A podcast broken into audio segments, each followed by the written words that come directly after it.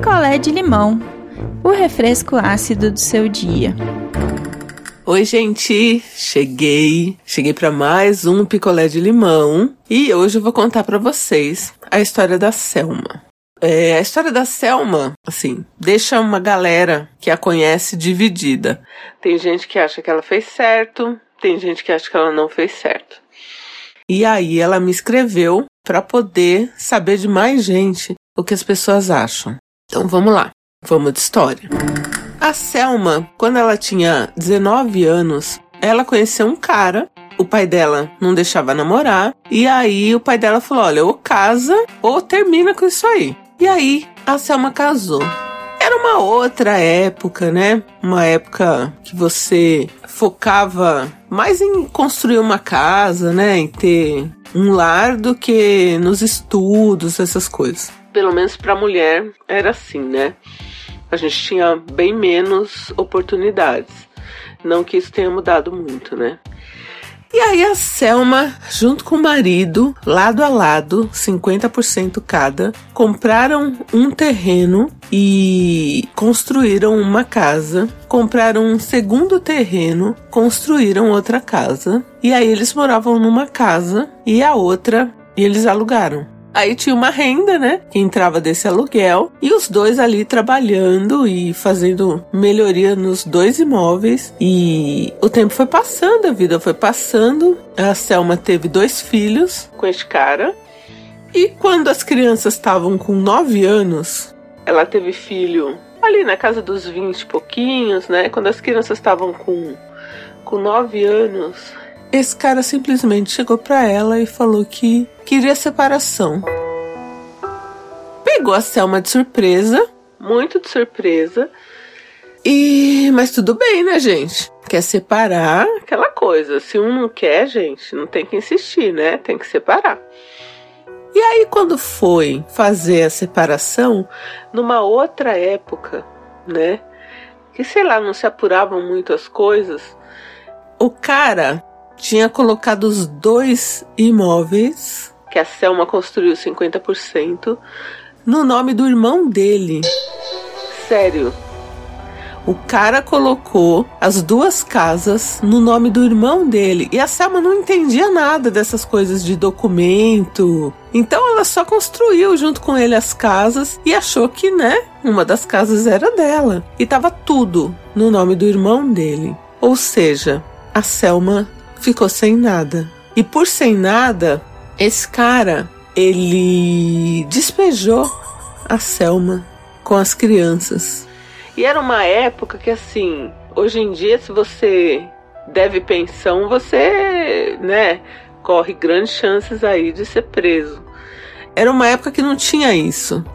Não tinha isso.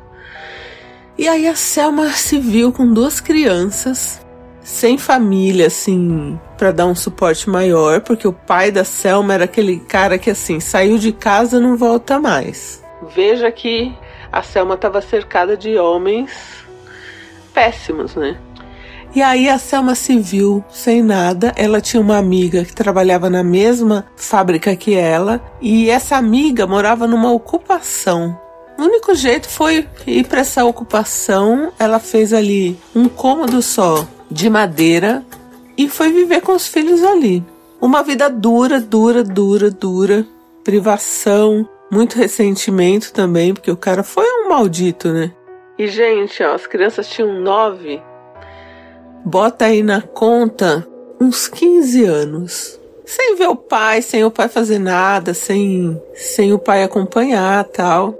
E elas cresceram, só que Selma ali batalhando muito. E a Selma conseguiu que os dois cursassem uma faculdade e aí também os filhos Cada um tomou meio que seu rumo, né? Casou cedo e constituiu família. E Selma já não estava mais naquela ocupação, não estava mais naquele barraco, né? Que a Selma falou para mim, Andréia, a palavra é barraco. Eu estava num barraco. Só que ela ainda vivia de aluguel, vivia modestamente ali, né? Eis que um dia Selma não sabe como. Ela foi localizada. E ela foi localizada por quem?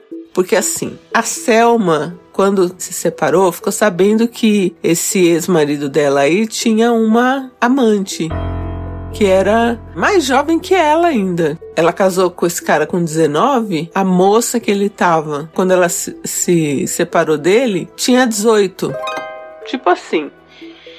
E aí, quem procurou pela Selma foi esta moça, que agora, 15 anos depois, estava procurando a Selma para dizer que o cara tinha tido um, um AVC e que ela não ia cuidar dele e que ele tinha aquele irmão, né? E que na, nessa época, o irmão parece que depois que separou da Selma, botou de novo os imóveis no nome do cara. E essa amante aí, agora já em outra época, estava ficando com um dos imóveis. E que o cara ia ficar nesse imóvel aí que estava no nome dele, que ia ser dele, sozinho. E que ele não conseguia se mexer direito, enfim, tinha várias restrições agora, principalmente ali de mobilidade, mas o cara tava 100% falando tal, né? E aí a Selma falou: "Ah, quer dizer que agora que que ele não tem ninguém para cuidar dele e que você tá falando na minha cara que você vai embora, ele pediu para você me procurar para eu cuidar dele?" Beleza. Selma foi até a casa, que era justamente a casa que eles moravam, né? A moça ficou com a casa, que era a casa que eles colocavam para aluguel. E a Selma falou para ele o seguinte: Ah, você quer que eu cuide de você? Então você vai ter que passar esse imóvel pro meu nome, que esse imóvel é meu. E aí ele deu uma xingada tal, mas ele também não tinha saída e ele passou o imóvel pro nome da Selma. E aí era um quintal grande, e a Selma construiu dois cômodos ali no fundo, um cômodo e um, um banheiro e uma cozinha, e botou ele lá. E aí a Selma cuidou dele e ela disse que ela cuidou de maneira digna, tal, não, não tipo não avacalhou o cara nada, por 11 anos, até que ele morreu. E aí essa é a história da Selma. Muita gente na época ficou contra ela ter condicionado os cuidados ao imóvel. Mas o imóvel era dela, né? Ela foi roubada na época da separação. E aí, depois, para ela cuidar dele, ser enfermeira dele, sabe-se lá por quantos anos, durou 11, mas podia ter durado mais 30, né? ela condicionou isso ao imóvel, a transferência do imóvel e o cara transferiu. Então ela ficou com o imóvel e a outra moça que passou os 15 anos com ele ficou com o outro imóvel. E essa outra moça que, que ficou com ele não tinha tido filhos. E ela ficou com a casa para ela, que é a casa que ela mora até hoje, que vai ficar para os filhos tal quando ela morrer. E aí ela queria saber de vocês a Selma já é um, uma senhora, né, de quase 70 anos. Só que ela sempre ficou com isso na cabeça, sabe? Que na época teve gente que foi contra o que ela fez. Eu acho que ela fez foi pouco, né? Porque ela batalhou junto com ele. Era uma época que tinha dia que até ela falou que de servente de pedreiro, ela trabalhou para poder subir as casas mais rápido e eles fizeram tudo junto e na hora da separação, porque ele arrumou uma novinha, ela ficou sem nada na rua, literalmente na rua. Porque o cara botou ela na rua com os dois filhos dela e dele. Na rua, não é assim, ah, vou te dar um tempo para você sair. Não. Ele botou ela na rua. Não botou nem ela na casa que era deles alugada, não. Botou ela na rua. E aí depois aí de uns 15 anos, o negócio virou, o cara teve um problema sério de saúde e precisou de alguém para cuidar dele. E pensou em quem? Quem que ele pensou? Na Selma. Como ele dizia, a mãe dos filhos dele. Que aí agora é mãe, né? Agora ele tem filho. Bom, Selma, olha, você tem todo o meu carinho, meu apoio. Achei. Você fez certinho. Que bom que você ficou com a casa e que pena que você teve que cuidar dele para isso.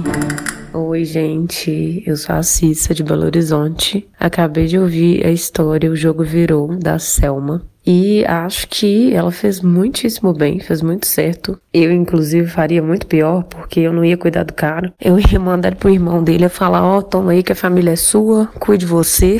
Tava no direito dela. É, ela não botou faca no pescoço dele para obrigar ele a passar pro nome dela. Provavelmente a consciência dele até deve ter pesado. Ela passou por poucas boas, criou dois filhos sozinha, viveu em comunidade, barraco, né? Passou perrengue, enfim. Ela tá mais do que certa. E quem julga essa mulher, gente, pelo amor de Deus, né? Se olha no espelho aí, revê os valores na vida, se coloca no, no, no lugar dessa mulher, porque não é fácil uma vida dessa, não. Acho que ela tá muitíssimo certa.